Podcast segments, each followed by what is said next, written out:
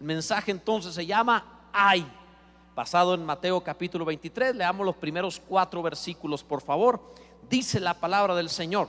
Entonces habló Jesús a la gente y a sus discípulos diciendo, en la cátedra de Moisés se sientan los escribas y los fariseos, así que todo lo que os digan que guardéis, guardadlo y hacedlo, mas no hagáis conforme a sus obras, porque dicen y no hacen, porque atan cargas pesadas y difíciles de llevar y las ponen sobre los hombros de los hombres, pero ellos ni con un dedo quieren moverlas. Ser un teórico de la religión es clásico de todo aquel que está involucrado con cualquier tipo de fe. No solamente con los que pudieran tener una fe no cristiana, sino también con nosotros como creyentes. Porque es común que después de mucho tiempo de practicar algo se transforma el ritual, la rutina, se vuelve sagrada, se vuelve solemne. Y empezamos a verlo como esto es lo de Dios y lo que no es así no es de Dios. Y es común que nos empecemos a endurecer y que eh, comencemos a señalar a otros. Nosotros estamos bien, los otros están mal, aquellos están sin Dios, aquellos están equivocados, aquellos no son, y nos volvemos teóricos. Hay teóricos de todas las disciplinas, hay teóricos de las artes. Es increíble que te vas a encontrar teóricos de la pintura que no pintan teóricos de la música que no pueden tocar un instrumento, teóricos de la ciencia sin ser científico, teóricos de cualquier disciplina sin serlo y teóricos de la religión sin vivirla. Es cuestión de aprender algunas cosas para pensar que tenemos autoridad para señalar a los demás y decir que están equivocados. Esto es propio del ser humano, repito, en todas las cosas. Y más cuando algo se practica por muchos años, nos volvemos en expertos lo sabemos hacer tan bien que nos volvemos expertos de ello y comenzamos a señalar a los demás. La religión también ha sido tentada en esto y se ha endurecido al punto de que hubo épocas como la Edad Media, las cruzadas y todo ello, en donde en el nombre de Dios se mataban y de ambos grados, de ambos grupos se llamaban infieles unos a otros y se mataban en el nombre de Dios, como si Dios tuviera algo que ver en el asunto. Me recuerdo un poco a los boxeadores cuando están antes de salir al combate, cada uno en su esquina y se persinan para ir a romperse la boca. Yo pienso, ¿con quién se pondrá Dios? ¿De qué lado se hará el Señor? Si los dos se persignaron. Lo más seguro es que le va a poner de lado que entrenó mejor o que tenga más talento, por así decirlo. Lo más seguro es que ni participa del pleito. Pero nosotros hacemos cosas semejantes. No puede parecer ridículo, pero hacemos cosas semejantes. Nosotros estamos bien, los otros están mal. Los escribas y fariseos, ah, ellos. Pero los escribas y fariseos eran la mejor gente de la época. Los escribas eran los expertos de la palabra. Memorizaban los primeros cinco libros completamente. No solo iban a empezar en Génesis 1.1, iban a terminar en Deuteronomio diciendo el último versículo de corrido. Eran expertos contaban las letras de tal manera que sabían si era, eh, no sé, la letra Lef o la que fuera, eso de griego. Cualquier letra podían saber dónde iba a estar hasta el momento final en, todo este Pentateuco. Increíble. Ellos sabían muchas cosas. Alef si era hebreo, perdónenme. Eh, y, y, entonces lo dominaban tanto que podían disertarlo con mucha facilidad. Sin embargo, a pesar de que tenían esa habilidad, no la practicaban. No eran unos mundanos, no eran unos impíos, no es que se la pasaban pecando, simplemente estaban duros y no amaban. Eso era su pecado. Los fariseos, por otro lado, ellos eran los santos del momento. La palabra fariseo significa santo. Y los fariseos eran los santos. Las personas mejor portadas del momento eran los fariseos eran muy estrictos. Eran tan estrictos que si decía, no trabajarás el día de reposo, el sábado, ellos eran tan estrictos que decían, si te dedicas a coser y llegas a dejarte la aguja en la ropa, porque era una costumbre poner la ropa para tenerla a la mano, te la dejas ahí y te vas a tu casa, estás trabajando porque... Y eso quebrantó el día de reposo. Eran bien estrictos. Entonces, si se hablaba de buenas personas, santos del momento, eran los escribas y fariseos. pero Jesús nunca tuvo problema con los pecadores de su tiempo. Jesús tuvo problema con los pecadores religiosos. Es como si en este tiempo Jesús anduviera entre nosotros, viniera en esta época y nosotros, no los que están en un burdel, en una cantina o en la calle, no, no tendría problema con ellos. Es como si nosotros comenzáramos a tener reuniones y decir, tengan mucho cuidado, no anden siguiendo ese que anda ahí, que, que sanando y predicando, porque no es de Dios, es del diablo. Eso decían ellos.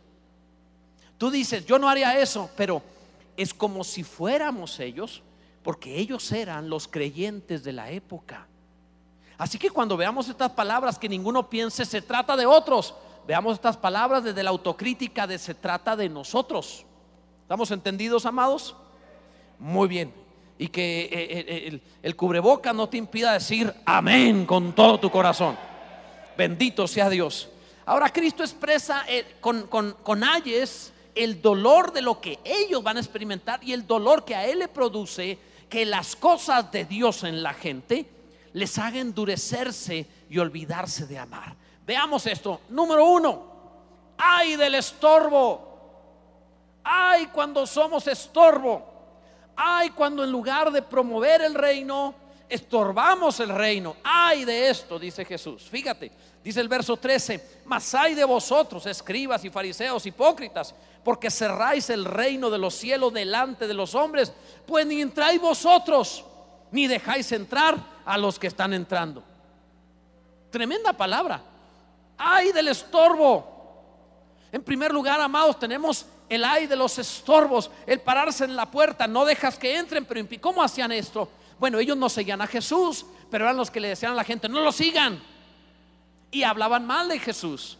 Hablar mal del movimiento de Jesús era la forma de estorbar.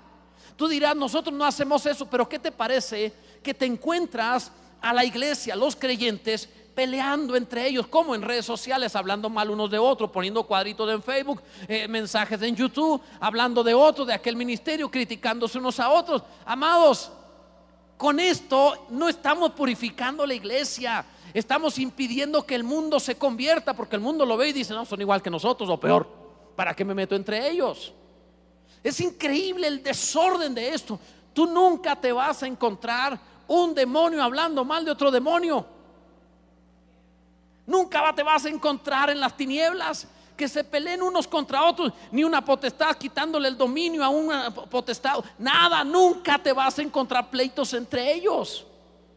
Cuando acusaron a Jesús, tú haces milagros por el poder de Belcebú. Jesús dijo, literal así, si un reino está dividido no prevalece. Si Satanás echa fuera a Satanás, ¿cómo va a prevalecer? Literalmente está diciendo esto. Ellos no se sabotean. Ellos entienden de unidad. Ellos entienden de orden. Entonces, cada vez que un creyente señala a otro, estorba el reino de Dios. Se está parando en la puerta diciendo, no entren. No purifica, no te puso a ti Dios para santificar la iglesia. Tú no eres el Espíritu Santo. Él tiene a alguien, el Espíritu de Dios. Él nos guiará a toda verdad y a toda justicia. Tú y yo no, amados. Al menos no critican ni señalando. Ahora, ellos, estos estorbaban porque le dice el Señor, ellos dicen y no hacen. Hagan lo que les enseñan, pero no lo que hacen, les dijo Jesús. El credo estaba bien, el dogma era correcto, los rituales apropiados, todo lo que hacían en el sentido religioso estaba bien, pero fuera del dogma y del credo y los rituales y las ceremonias, ya no eran creyentes. Eran actores. Jesús les dijo hipócrita. La palabra hipócrita viene un término griego que significa actor. Literal, así actor. ¿En qué sentido? Bueno, en el sentido de que un actor está representando un personaje, se viste como ese personaje, habla como ese personaje, actúa como el personaje, hace todo lo que tiene que hacer ese personaje. Y los escribas y fariseos se vestían como religiosos, hablaban como religiosos y todo en las ceremonias y rituales eran como religiosos, eran perfectos en el personaje, pero no eran la persona que creyera y amara de verdad. Y podemos hallar cristianos que hacemos lo mismo o hacen lo mismo, que son el personaje perfecto. habla bien, se viste de la forma correcta, asiste, guarda los rituales. Todo el personaje está bien, pero el Señor está diciendo, no, amado, no se trata de lo que pareces, lo que eres en tu corazón, de corazón interno, bendito sea el nombre del Señor. De eso estamos hablando. Ellos tenían la llave del conocimiento. Hubieran sido los mejores promotores del Evangelio. Nadie podía ayudar más que ellos para traer gente a Jesús. Si ellos hubieran querido, habrían atraído a todo Israel hacia Jesús. Era muy fácil, conocían la Biblia, sí, la Biblia dice, Isaías 50. Ellos podían haber guiado a todos al conocimiento de Jesús, pero estorbaron, dijeron, no, y se pararon ahí enfrente, y dijeron, no, estuvieron diciendo a la gente ahí en la puerta, no lo sigan, y con esto estorbaron. ¿Cuántas buenas personas eh, honorables, honestas, que intentaban, oyeron a Jesús, vieron después al otro que dijo, no, no lo sigas, y dejaron de seguir solo porque alguien más les habló. Y cuántas buenas personas, humanamente hablando, están en el mundo y no están en una iglesia cristiana porque oyeron un hermano hablar mal de otro hermano. Entonces se paran en la puerta ni entran ellos, ni dejan entrar a los que están entrando. En palabra viva no hacemos eso, amados que ninguno hable mal de su prójimo, que ninguno hable mal de otra iglesia, nadie señale otro ministerio, no digan, este está mal, otro está mal. Amado, si no fuera por la gracia de Dios, tú y yo somos unos monstruos igual que cualquiera de este mundo. Si no fuera la misericordia divina, somos capaces de cualquier cosa. Tú dirás, yo no haría tal cosa. Amado, si Dios no te hubiera guardado, tú también podrías hacer aquello. Así que que ninguno piense ser superior a nadie. En palabra viva está prohibido no criticamos, no señalamos a los demás. Que Dios bendiga a los que quiera, que Dios haga lo que desee. El Señor es el que está en control de todas las cosas. Bendito sea Dios. Nadie estorbe el Evangelio. Ay, dijo el Señor, ay del ventajoso. Ay de ver la fe como una forma de ganancia. Desde el púlpito o desde las sillas. Ay del buscar solo ventaja en lugar de dar el corazón, tratar de sacar algo. Fíjate lo que viene ahí. Le dice en el verso 14, ay de vosotros, escribas y fariseos hipócritas, porque devoráis las casas de las viudas y como pretexto hacéis largas oraciones. Por esto recibiréis mayor condenación. Es la crítica o no, el aire apacentarse a sí mismos. Actualmente, si una mujer en viuda, yo no veo que sufran tanto como aquel tiempo. Una hermana vino y me dijo, pastor, le pregunté, ¿cómo está su marido? Estaba enfermo. Yo ya lo entregué al Señor. Y está bien, ¿verdad? Pero me lo dijo sonriendo y eso me hizo sospechar. Estoy jugando, pero hoy no le va tan mal a una viuda. Tienen trabajo, salen adelante y algunas veces hasta les va mejor. Y no estoy haciendo ninguna sugerencia. Solo estamos viendo que Dios bendiga a las mujeres, les ha dado oportunidades, abrió el mundo de tal manera que pueden moverse completamente libres, no hay problema. Al menos aquí en, México la mujer está bajo bendición, Dios la bendiga. Eso es algo muy bueno. Pero en los tiempos que Jesús dijo estas palabras, una mujer viuda estaba completamente desamparada. Una mujer viuda literalmente no tenía para dónde hacerse. Es decir, enviudaba y si tenía hijos, no tendría trabajo, no habría cómo sostenerlos.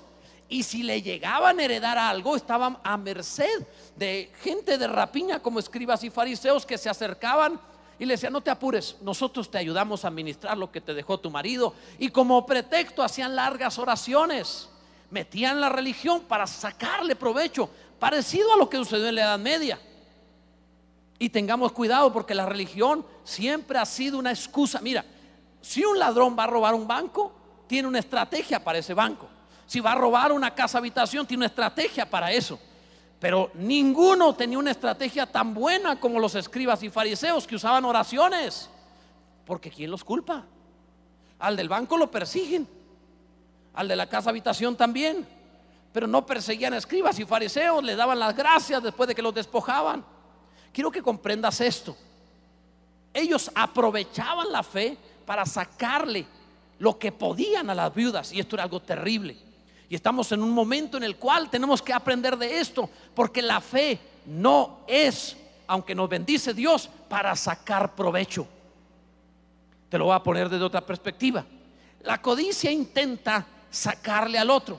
La avaricia intenta retener y no dar. Y ocurre la codicia desde el púlpito y la avaricia desde la silla. Desde el púlpito buscar la forma mediante religión de sacarle a la gente. Y desde la silla buscar con la dureza de corazón no participar en lo que Dios quiere hacer en una obra, no voy a dar. Pero ambas cosas es el espíritu de escribas y fariseos que usando la fe, la excusa religiosa, tratan de sacarle provecho a la obra de Dios. No, mi amado, si vivimos, si comemos, si morimos, lo que hagamos del Señor somos. Y si algo hemos recibido, de lo recibido de su mano tenemos. Y de eso presentamos. Dios sea glorificado. ¿Quiénes somos nosotros para pensar como nuestro algo que hay en este mundo? Todo en el cielo, en la tierra y debajo de la tierra le pertenece al Señor. Cuidado, amados. Oraban por pretexto, no por devoción. No buscaban comunión, buscaban ganancia. No debemos pensar jamás portarnos de esa manera. Jesús dijo, por esto recibiréis mayor condenación. Una terrible sentencia. Por esto recibiréis mayor condenación. La condenación de estar sin Cristo y perderse. Y la condenación de usar la religión para enriquecerse o abusar del otro. Las dos cosas Estamos en un momento peligroso en ese sentido. Cualquiera se llama ministro. Cualquiera pone un lugar. Y no diremos este sí y el otro no, porque no, no nos vamos a poner en la descalificación de nadie, que Dios encargue. Pero es un momento peligroso. Nosotros no actuemos así, amados. Ninguno de nosotros sirva a Cristo para sacar ganancia, porque tal cosa, por esto recibiréis mayor condenación. ¿Alguien está entendiendo esto? Debes comprenderlo y decir amén, bendito sea Dios, porque le añade pecado al pecado. Le dice enseguida, ay del amargo, ay de la amargura del corazón, ay cuando adentro se presenta ese eh, esa descalificación, esa maldad, hay de la amargura. Fíjate el verso 15. Hay de vosotros, escribas y fariseos hipócritas, porque recorréis mar y tierra para hacer un prosélito, para conseguir un convertido a su fe judía. Y una vez hecho, le hacéis dos veces más hijo del infierno que vosotros. Nada más porque lo dijo Jesús, pero está pesado, está duro. Qué palabras tan fuertes. El tercer ay habla de los misioneros del mal. Lo hacen dos veces más. Mira, el arduo trabajo, recorréis mar y tierra. Dios no le recrimina que no trabajen, le recrimina que no aman. El fruto final. Recorren mar y tierra para hacer un prosélito, para convertir a alguien al judaísmo y cuando lo consiguen, lo hacen dos veces más, hijo del infierno, lo endurecen. ¿No te has encontrado esa gente que sonreía, feliz, que, y un día que se siente santo, elegido y especial y que dice tener un ministerio, te habla de reojo, se pone serio, ya no sonríe porque ahora es de los santos? Tú lo ves y tú dices, ¿quién te crees?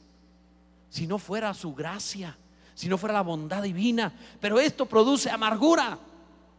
¿Sabes cómo se produce esto? Ellos traían a alguien y le decían, no sigas a Jesús y con esto lo condenaban doble porque lo endurecían. Ok, lo voy a aplicar. Es cuando tú vas con alguien de otra congregación cristiana y le dicen, no vayas allí, porque tu pastor o tu congregación o tu fe, vente con nosotros, aquí nosotros tenemos la verdad. No hagas eso, en palabra viva no hacemos eso. Eso no, amados. Porque si hacemos eso, nos traemos a otro hablándole mal y aquí va a detonar su amargura. ¿Comprendes esto? No lo hagan así. Te voy a poner un ejemplo de cómo puede traerse la amargura de otro lugar. En una de las congregaciones que pastoreamos, nos llegó una familia que venía de otro sitio. No voy a quemar a nadie para que paren de sufrir, pero eh, entonces llegó una familia con un corazón muy dolido. El corazón dolido de esa familia era el siguiente. Una hija enfermó y para sanar la hija tuvieron que darse un esto, su casa no sanó, entonces dieron su carro, todo lo que tenía, no sanó y murió. Y su corazón estaba amargo y duro. Pastor, ¿verdad que no estafaron? ¿Verdad? Eh, tranquilos. Si me pongo yo a hablar mal y a echarles y a decirles, lo único que voy a propiciar es que su amargura crezca y un día de Tony se amargue tanto que se pierda. Vamos a dejar de hablar de eso. Nuestro Dios es bueno.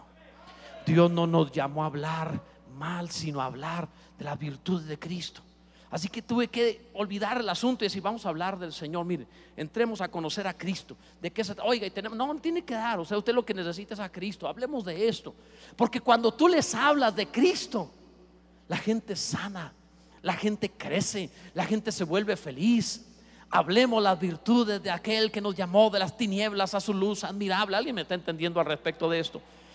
Amados, mira, hablar de las virtudes de Cristo es fácil el más hermoso de los hijos de los hombres.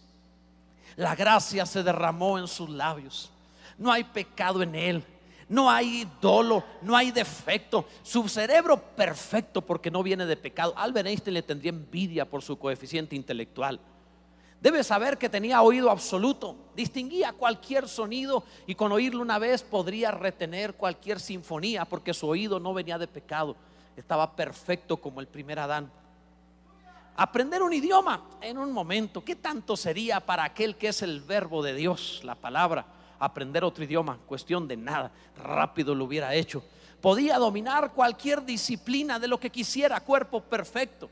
El cantar de los cantares dice distinguido entre diez mil. Si ponemos diez mil personas en un lugar y entra Jesús, todos se abrirían porque Él es distinguido entre diez mil.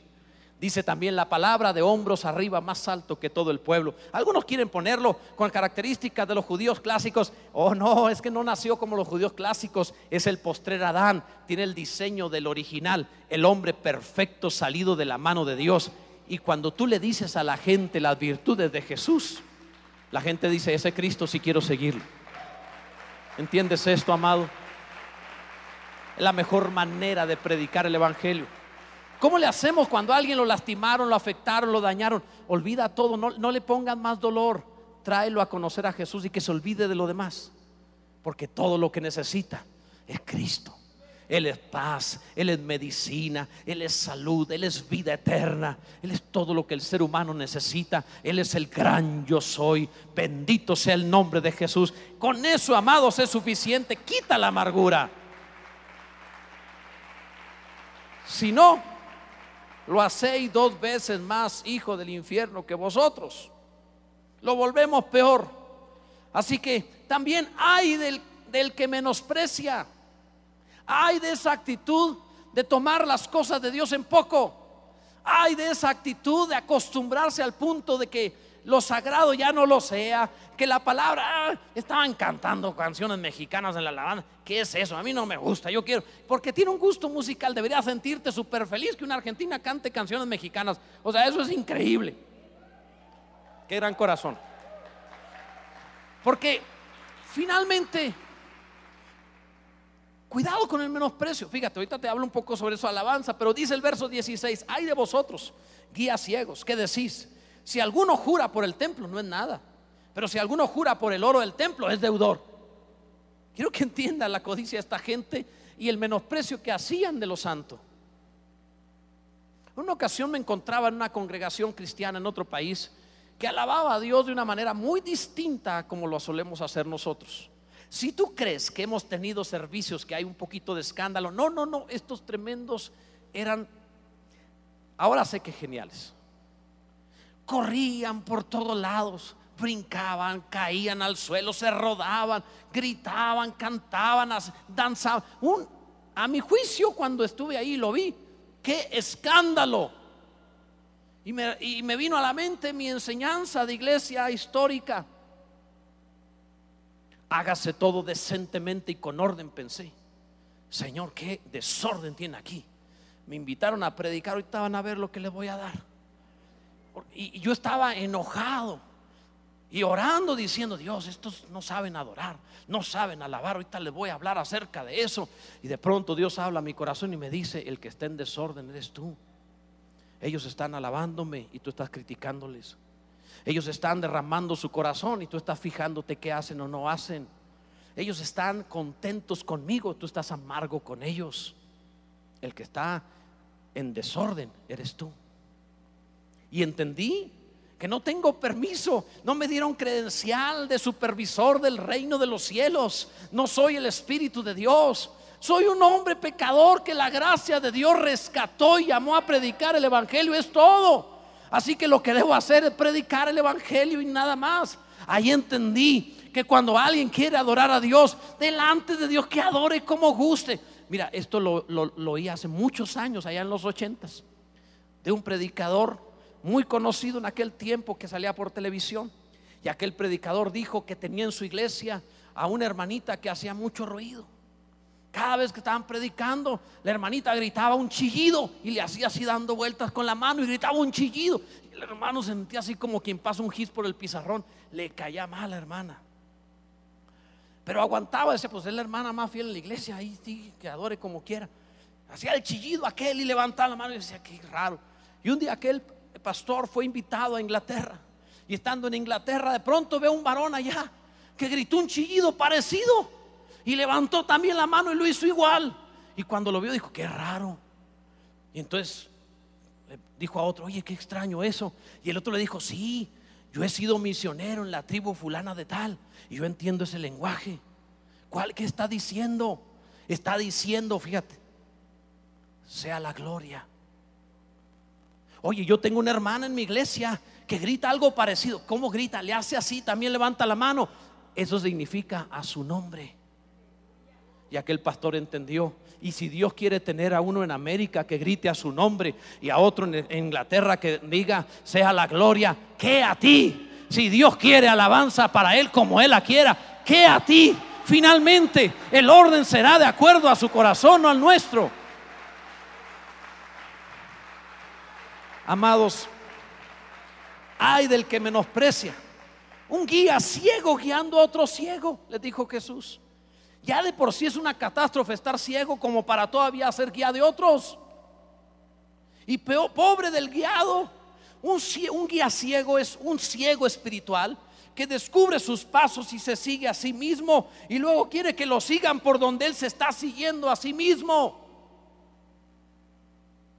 Amado, vea la palabra ama la palabra, ora diariamente, busca a Dios de todo tu corazón. Debes saber que todo el que quiere enseñar a su prójimo no va a enseñar porque sí, va a buscar a Dios con todo su corazón. Tendrá ojos abiertos, lo aplicará primero a su vida y luego lo aplicará a otros para que realmente pueda llevarle luz de Dios. La palabra es luz pero debes sacar la palabra de Dios. ¿Alguien está entendiendo esto? Así que el Señor les habla del menosprecio que daban estos.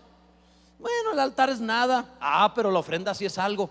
Como si la, ofrenda fuera algo sin el altar. Finalmente le dijo el Señor, el altar el que santifica la ofrenda. Pero ellos menospreciaban cosas de Dios. Terrible maldad. La maldad de la codicia eh, hace eso, trata de quitar. La maldad de la avaricia trata de retener. Y los dos buscan razones espirituales para quitar o para retener. Nosotros no hacemos eso. Porque si habremos de aportar o habremos de administrar cualquiera de las dos cosas, lo tenemos que hacer con temor delante de Dios de hacerlo bien. Porque Dios sigue siendo el Señor. Y el hombre puede ser engañado por el actor de un personaje pero Dios Todopoderoso sí mirará los corazones. Siempre mira el corazón primero y luego a la ofrenda. Siempre mirará al que ha puesto y luego su administración. Primero su corazón. Y ahí, amados, estaremos delante de Dios diciendo, ten misericordia, hagámoslo bien. En el nombre del Señor, bendito sea Dios. Gloria a Dios. En quinto lugar, hay del religioso. Hablamos del religioso en sentido de religiosidad, de la dureza que eh, puede producirse con la religiosidad. Ay del religioso, dice el versículo 23, ay de vosotros, escribas y fariseos hipócritas, porque diezmáis, fíjate la exactitud, la menta y el eneldo y el comino agarraban las semillas, las hierbitas y separaban una de diez. Increíbles. Trata de separar el comino, una de diez. Estamos hablando de que tienes una cosecha con sacos y vas a contar las semillas para separar uno de diez. Y dejáis lo más importante de la ley, la justicia, la misericordia y la fe. Esto era necesario hacer sin dejar de hacer aquello. Los escribas y los fariseos eran la gente más apegada a su religión que hubiera en todo tiempo. Eran súper apegados, hacían lo correcto. El punto de esto es que no amaban. Ese era el problema.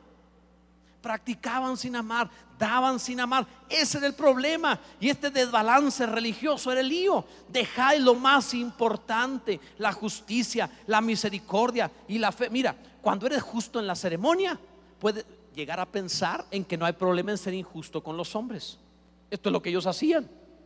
Como estaban bien, entre comillas, con Dios en sus ceremonias y en lo que hacían, ¿qué importa si estafan al prójimo? ¿Qué importa si le mienten a alguien más? ¿Qué importa si engañan? ¿Qué importa si al fin y al cabo estoy bien con Dios.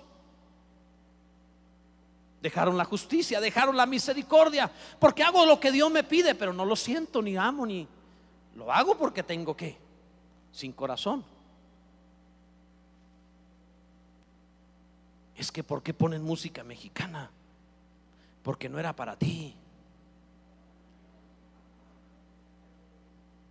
Queríamos decirle a Dios, México es tuyo, te pertenece. Bendito sea tu nombre para siempre. Dios es maravilloso. Gloria a Dios. Dejaron la misericordia. Sustituyeron la fe al creer que la comunión con Dios era mediante los rituales y ceremonias, mediante las obras. No era mediante las obras, era mediante fe y amor. Tu relación con Dios. Hay algunos que tienen sus Biblias guardadas wow. O sea, ¿en serio? Dios, háblame. Pues lee la Biblia. Y si la lees en voz alta, te va a hablar audiblemente. Lee la Biblia. Pastor, ¿cómo le hago para que Dios me... Y todavía, esto lo recibo a cada rato. Pastor, me interpreta este sueño. Y yo pienso, no me llamo José soy pastor y enseño la Biblia. Pregúntame de las escrituras. Quiero saber qué leíste y qué quieres que te diga sobre la palabra. Pero acerca de tus sueños, te diré algo en resumen de todos tus sueños. Siempre serás la cabeza de oro de tu propio sueño como Nabucodonosor. Porque todos tus sueños se tratan de que tú eres el centro. Todos son de ti. Me cansé un día de que vinieran, el Señor va a hacer esto contigo y el Señor va a hacer esto contigo y tú vas a hacer esto y vas a hacer lo otro. Y me cansé un día, me harté y dije, no quiero volver a oír que me digan lo que voy a hacer. Quiero saber lo que Dios va a hacer, Él, no yo, Él. Nada más quiero saber lo que Él hace y meterme ahí porque es suficiente. Si me puedo colar a lo que Dios haga, estaré en la obra de Dios. ¿Qué importa tu sueño y el mío? Eso no tiene importancia alguna, significado. Amado, la palabra. Entonces, cuidado porque dejaron lo más importante. Ahora, esto era necesario hacer sin dejar lo otro. Cuando Jesús dijo estas palabras, coláis el mosquito y tragáis el camello, seguramente se soltaron riendo a carcajadas. Porque imagínate lo que estaba diciendo. Agarras un colador y, agarras el mosquito, que no pasa el mosquito. Y el camello, ese sí cómetelo. Pero el, el mosquito es nada. Estaba haciendo referencia a que lo externo es como un mosquito en cuanto a importancia. Y lo interno es como un camello en cuanto a su importancia. Coláis el mosquito y tragáis el camello. Guardamos el testimonio cuando debemos guardar el corazón. Guardamos la apariencia cuando el asunto es tener adentro la presencia de Dios en nuestra alma eso es lo realmente importante. Deja que el testimonio se guarde solo. Si el Hijo de Dios, siendo santo y perfecto, dijeron que era pecador y lo llevaron a cruz, ¿qué importa tu reputación y la mía, amado? Cuida el corazón y lo que diga no importa. Sea Dios glorificado, bendito sea Dios. Interno. Esto era necesario hacer. Ahora le dijo, sin dejar de hacer aquello, porque no falta el que, ah, entonces ya, no, no sigue cuidándolo del mosquito sin dejar de hacer aquello. Hay de la apariencia sin vida, esta parte es bien fuerte. Hay de la apariencia sin vida. Hay de solo suponerlo, aparentarlo, fingirlo. Fíjate, verso 25, lee el 25 y el 27, dice, por tiempo ahorramos, dice, hay de vosotros, escribas y fariseos, hipócritas, porque limpiáis lo de fuera del vaso y del plato pero por dentro está lleno de robo y de injusticia. Ay de vosotros, el 27, escribas y fariseos hipócritas, porque sois semejantes a sepulcros blanqueados, que por fuera la verdad se muestran hermosos, más por dentro están llenos de huesos de muertos y de toda inmundicia. Aparentes. El primero te habla del cómo, el segundo te habla del por qué. El cómo. Bueno, el problema de esto es que por fuera se apariencia todo está bien, por dentro no. En apariencia sí. Y en eso somos muy buenos los hermanos. Tú te puedes encontrar, mira, te habrá pasado o fuiste el culpable o fuiste el testigo. Pero te habrá sucedido, un hermano lo ves hablar malas palabras, no te está viendo, lo saludas y es un ángel de inmediato. Dios le bendiga, pastor. Gloria a Dios. Pero así, una habilidad tremenda. Somos buenos para eso, amados. Y entonces, el primero es, lavamos el plato por fuera, la apariencia, que todos lo vean bien, aunque por dentro no. Lo que pensamos, lo que sentimos, pero por fuera que todo esté bien. Y el otro es el por qué. El sepulcro está por fuera bonito, por dentro está lleno de muerte. Y ahí está la razón, la causa por la cual somos aparentes. Falta de vida interna. Hermanita, no cambies a tu marido, necesita vida adentro. No, no, es que andemos correteando al hijo. No se trata de estar cambiando por fuera las cosas. Está pasando adentro antes de quitarle esa botella, ponle a Cristo en el alma. Está el problema en el corazón, necesita vida. No hermosemos más el sepulcro, está muerto. Es increíble, pero la religiosidad lo que hace es vestir muy bien de santo a un maniquí muerto. Cuando lo que necesita es vestirlo de vida desde adentro hacia afuera, entonces lo de afuera va a cambiar. Bendito sea Dios. ¿Alguno entiende esto? ¿Alguien puede glorificar a Dios? Le estoy predicando a alguien esta tarde. Gloria a Dios. ¿De qué serviría la rutina correcta con el corazón equivocado? No tiene sentido parecerse por fuera a Jesús y estar lleno de Satanás. Es de adentro hacia afuera, amados. Mira, al más calvo le arrastra el cabello. Todos los que estamos aquí necesitamos la gracia de Dios. Sin excepción. Por muy buena educación que te dieron o por muy mala educación que te dieron, todos los que estamos aquí necesitamos la gracia de Dios. Y el remedio para todos es el mismo, Cristo viviendo en nosotros. No hay de otra, amados. Esto no es aprender a hablar, no es aprender a caminar, no es aprender a vestirse. No, no, no, no, amados. Esto va mucho más allá. Esto es nacer de nuevo y que Cristo se ha formado en nosotros de adentro hacia afuera. Que el Señor sea nuestra vida de verdad. Bendito sea el nombre del Señor. ¿Alguno está entendiendo esto? Entonces el vaso y el plato servirá para satisfacer a Dios para que Dios coma en ellos, porque eso es tu vida para la satisfacción divina. Él no pondrá su gloria sobre vasijas sucias, pero límpiate y Dios querrá tener deleite, satisfacción, agrado contigo. Bendito sea Dios. Gloria a Dios. Alguno debería bendecir al Señor. Dios es bueno. Sé que es muy frontal todo lo que estoy hablando, pero es necesario también.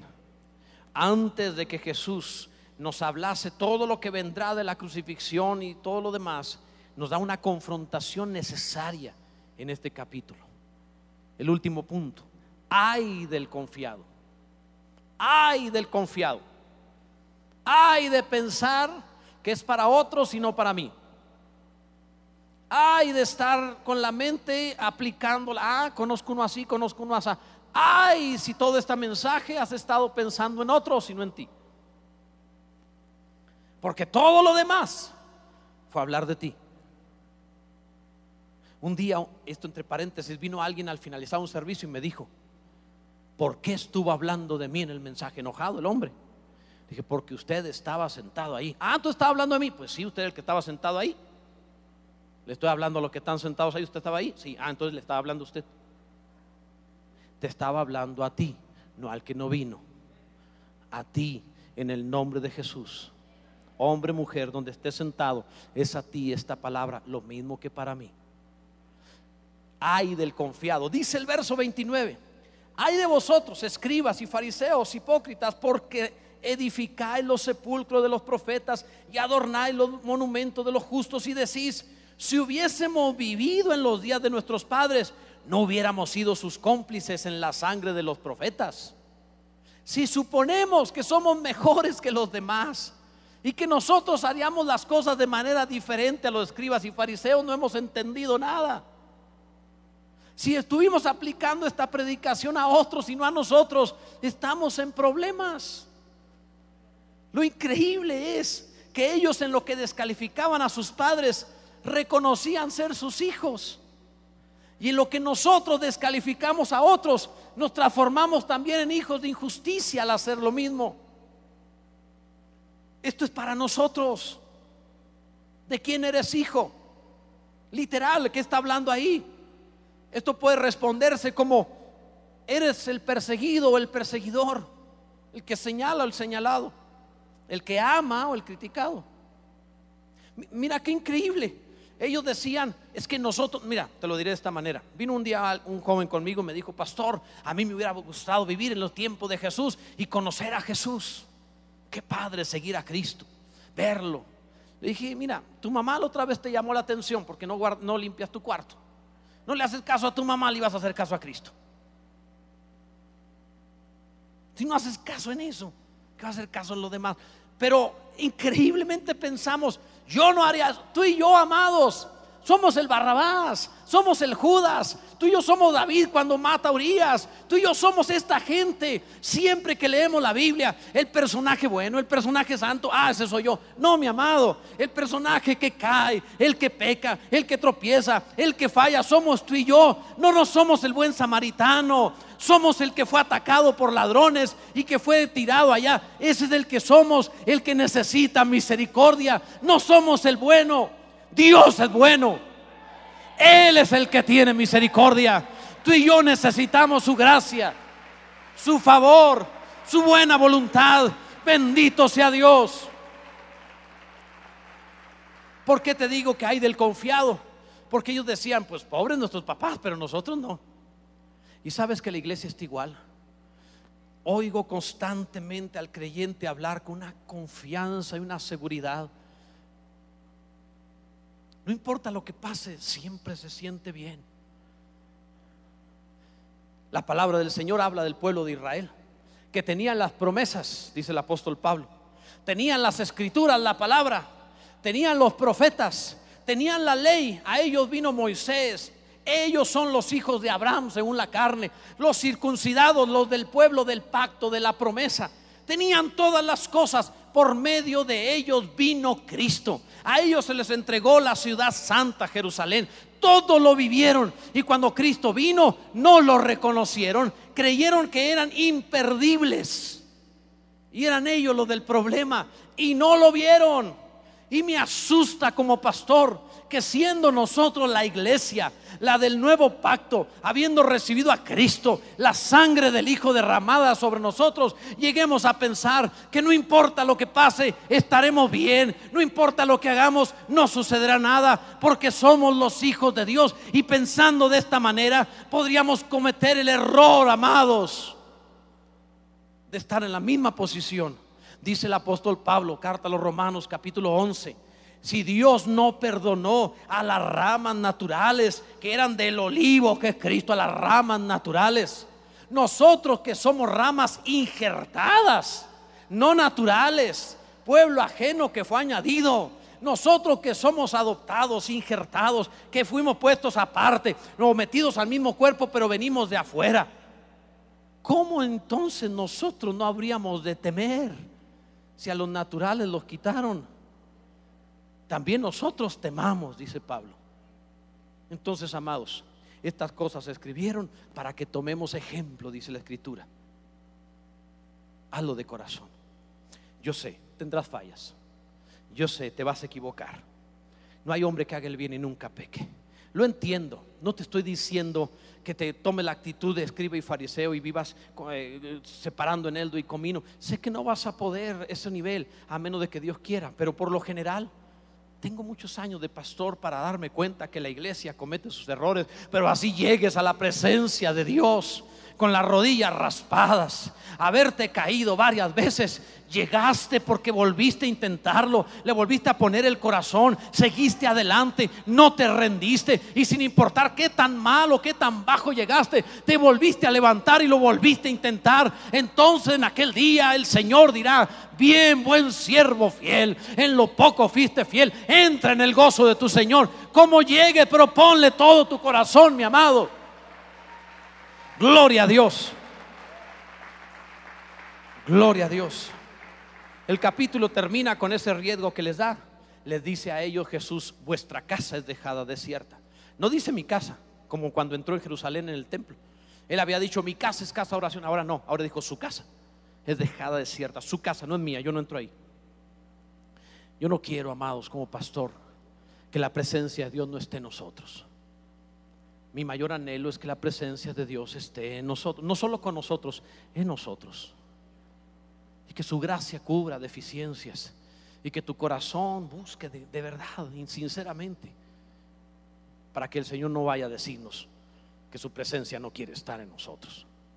Yo sé, teológicamente habrá mil versículos y gente que te dirá, ah, no pasa nada, no te pierdes, ya estás seguro. Mira, en mi pueblo no sabían muchas cosas. Eran medios especiales en algunas cosas, pero solucionaban todo con cositas tan simples como esta. Cuando subías leña a algún lugar arriba de un burro o algo, siempre decían cosas como esta. Más seguro, más marrado. Si yo me equivoco y tú no te puedes perder pase lo que pase, viviste bien.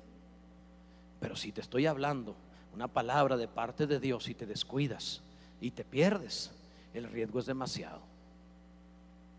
Mejor no lo tomes en poco ponle todo el corazón.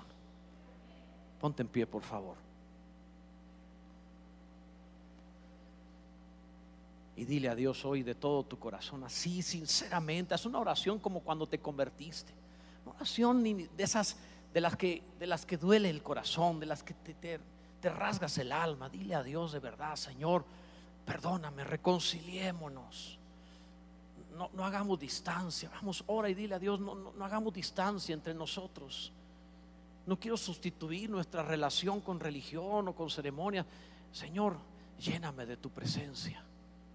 Quiero disfrutarte a ti, vivirte a ti, experimentarte a ti.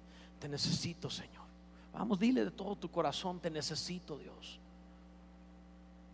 Te necesito, no soy mejor que nadie. De hecho, precisamente por lo poco que soy es tanto lo que te necesito. Te necesito, mi Dios. Ven a limpiar, ven a sanar, ven a perdonar, ven a restaurar vidas. Ven a hacernos empezar otra vez. Quita todo lo que estorbe, toda dureza de corazón, toda religiosidad, toda amargura. Vamos, quita hoy de nuestro ser todo aquello que estorba que perjudica nuestra buena relación, Señor. Arranca toda maldad, toda autosuficiencia, toda indiferencia, quita de nuestro ser toda indiferencia, Señor, toda apatía. Vuélvenos a ser como los santos antiguos que a pena de muerte predicaban el Evangelio, que se congregaban aunque les costaba la vida, que les dolía el alma si no cantaban alabanzas, que podían cantar en las hogueras. Vamos, Señor, prende el corazón, enciéndenos el alma una vez más. Haznos ser como tú, capaz de darlo todo por amor. Vamos, Señor, enciende el corazón, enciéndenos el alma. Te necesitamos, Dios, en el nombre de Jesús.